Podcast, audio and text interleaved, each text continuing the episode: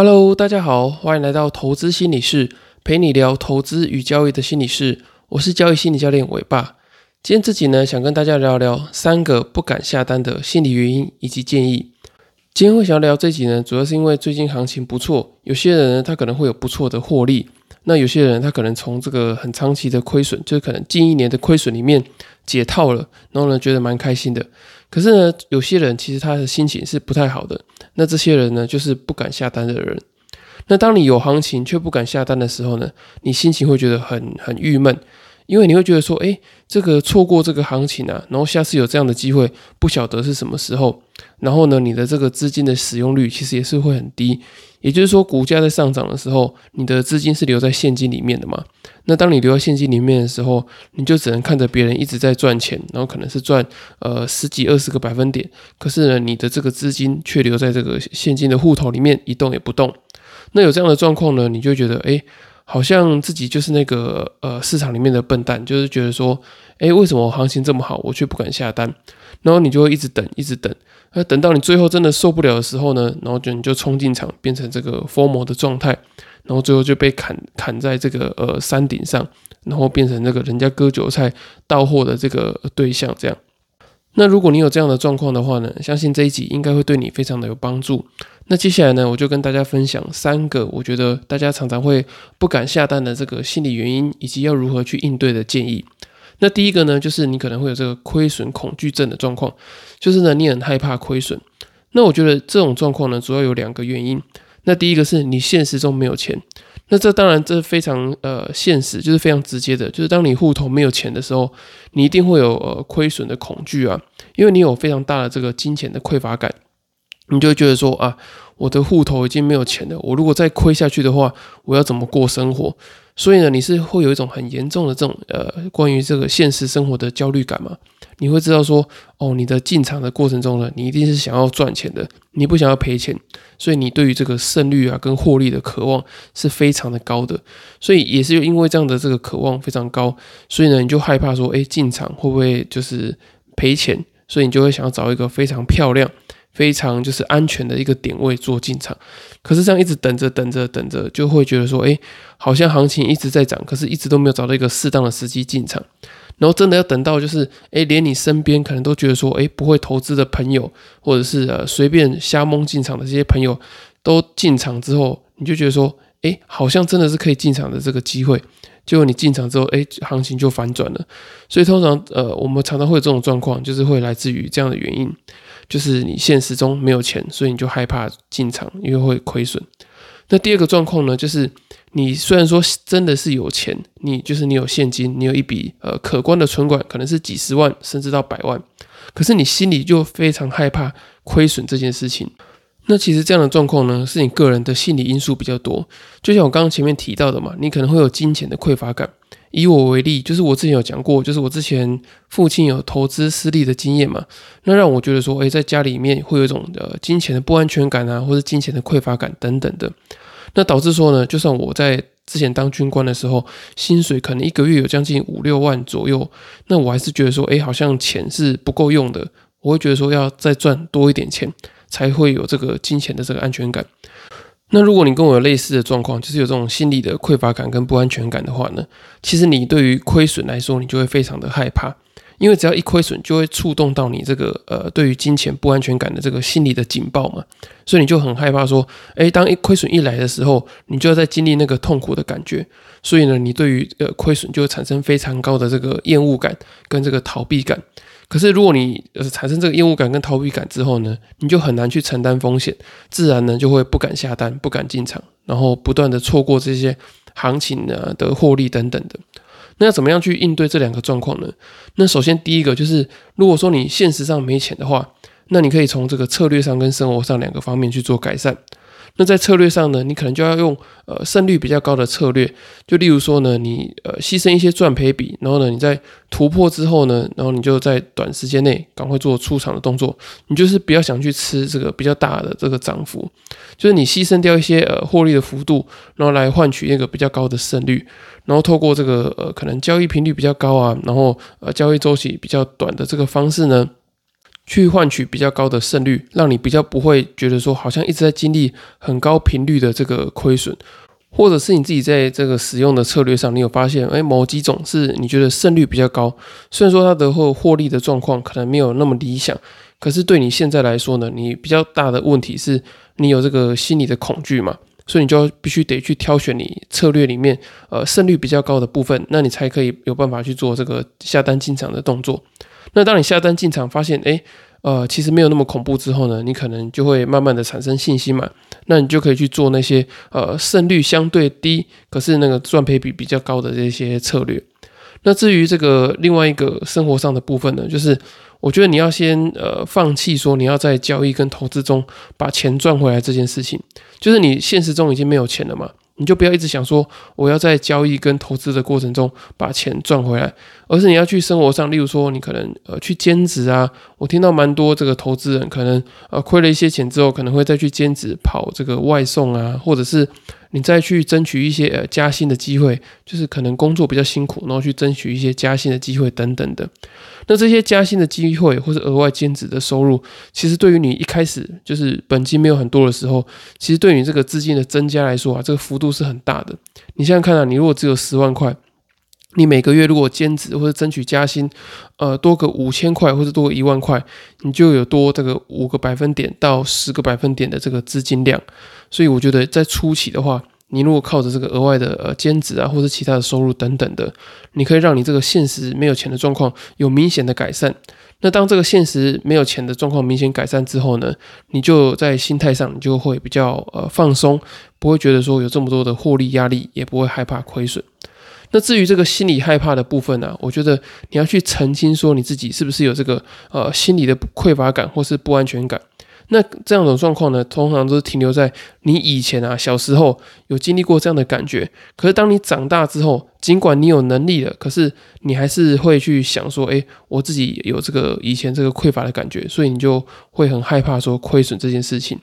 那我们要怎么样去处理它呢？其实我之前在这个第二集或是第三集的时候，有提到这个金钱焦虑对于投资的影响。那这里面有提到这个解决的方法，那就是说呢，你要先去盘点你自己的现实的状况，就是说你可能盘点下来，你每个月有两到三万的这个现金流，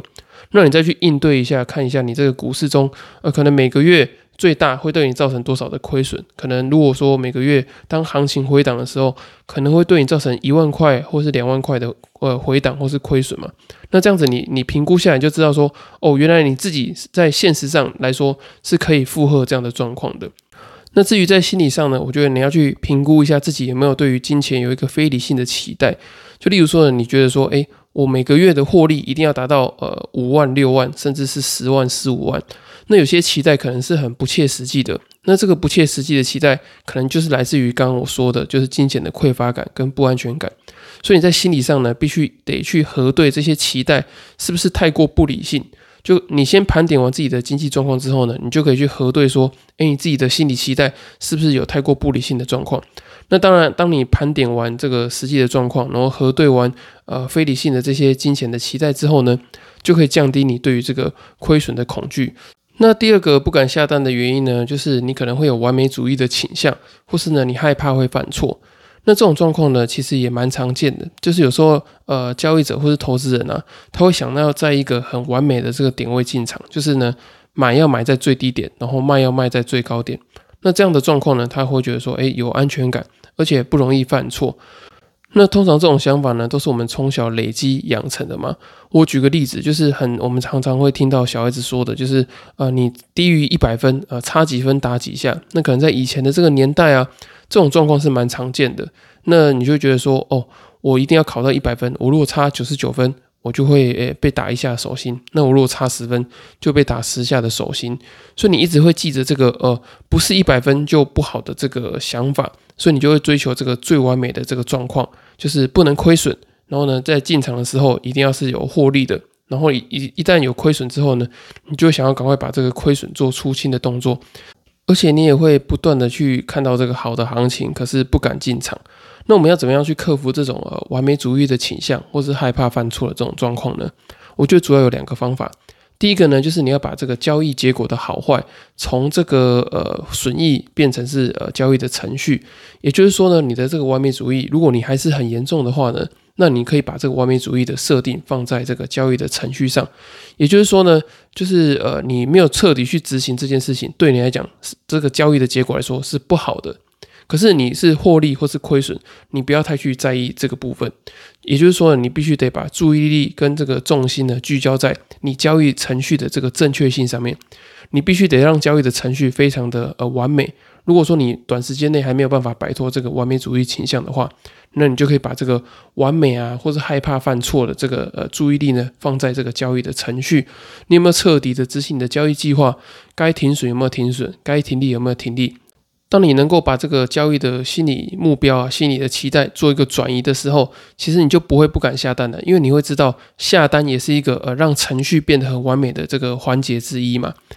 不过，其实刚刚讲的那个部分啊，是治标的部分，就是我觉得比较根本性的呢，还是你必须得要去接纳你自己的不完美，或是接纳你自己的脆弱。就是当有时候亏损的时候啊，你可能用一些小资金去让自己呃刻意的亏损。然后要去让自己去反省，说为什么我对于这个亏损感觉到这么的刺激，就会觉得说，哎，呃，一旦有一点小亏损，我就觉得内心非常的不舒服。那这个不舒服是来自于哪里？可能是来自于，就像我刚刚讲的，你以前呃，只要做一点点小错，呃，父母就对你非常的严苛啊，或者是说你以前呃，可能做过一些呃小事情，然后就开始被同学排挤等等的，你就会开始要求自己要变成是一个呃很完美，然后不能被别人评价的一个人。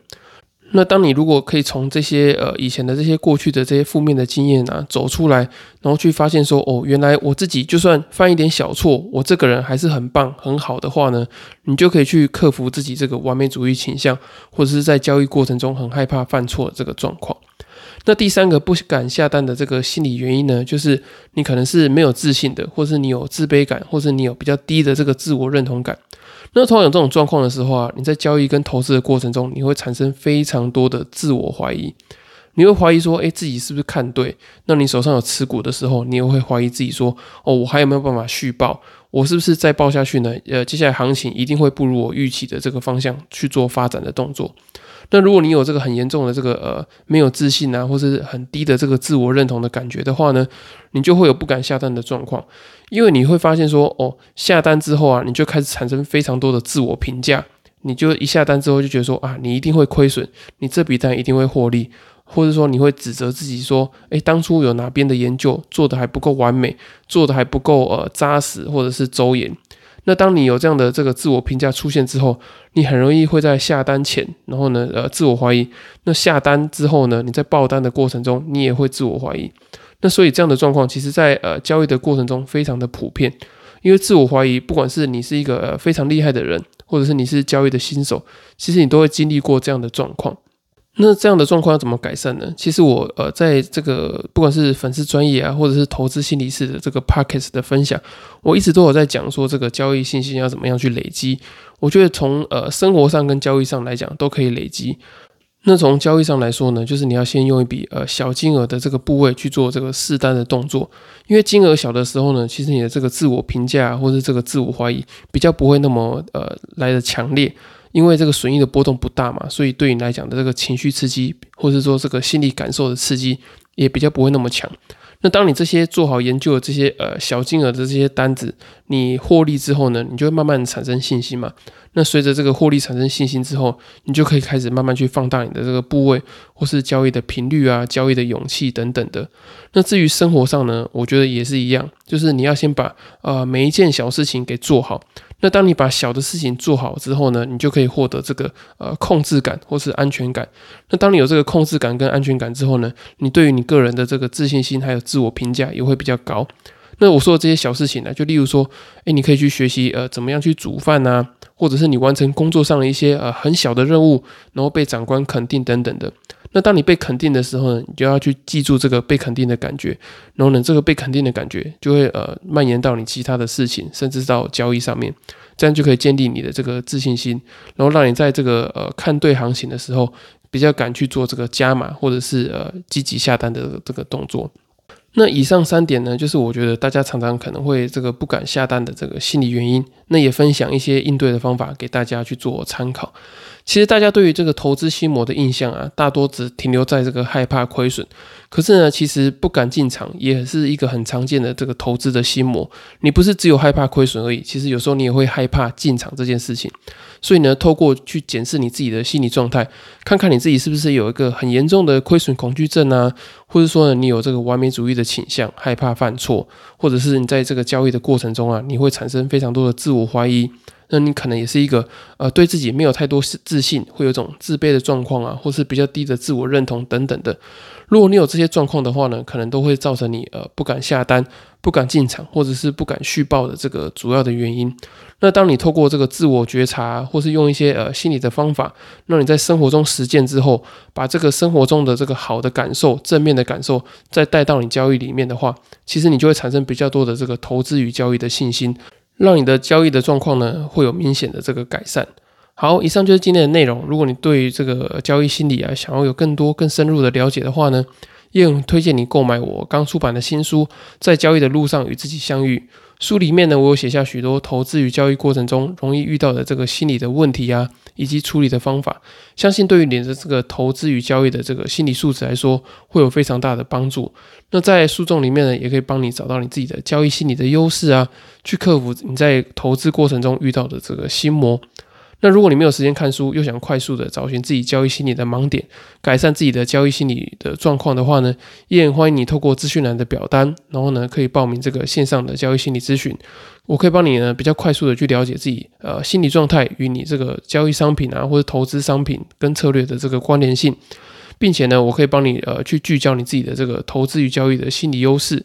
那如果你还没有付费的考量的话呢，也很欢迎你透过第二十四集的题目。传讯息或者寄信给我，我可以帮你做一个免费简易的交易心理咨询。以上就是今天的内容，谢谢大家的收听。如果大家还有其他问题的话呢，也欢迎你到 Apple Podcast 或者其他的平台给我五星的评价跟留言，我会非常的开心，因为对我来说，你们的支持就是我分享最大的动力。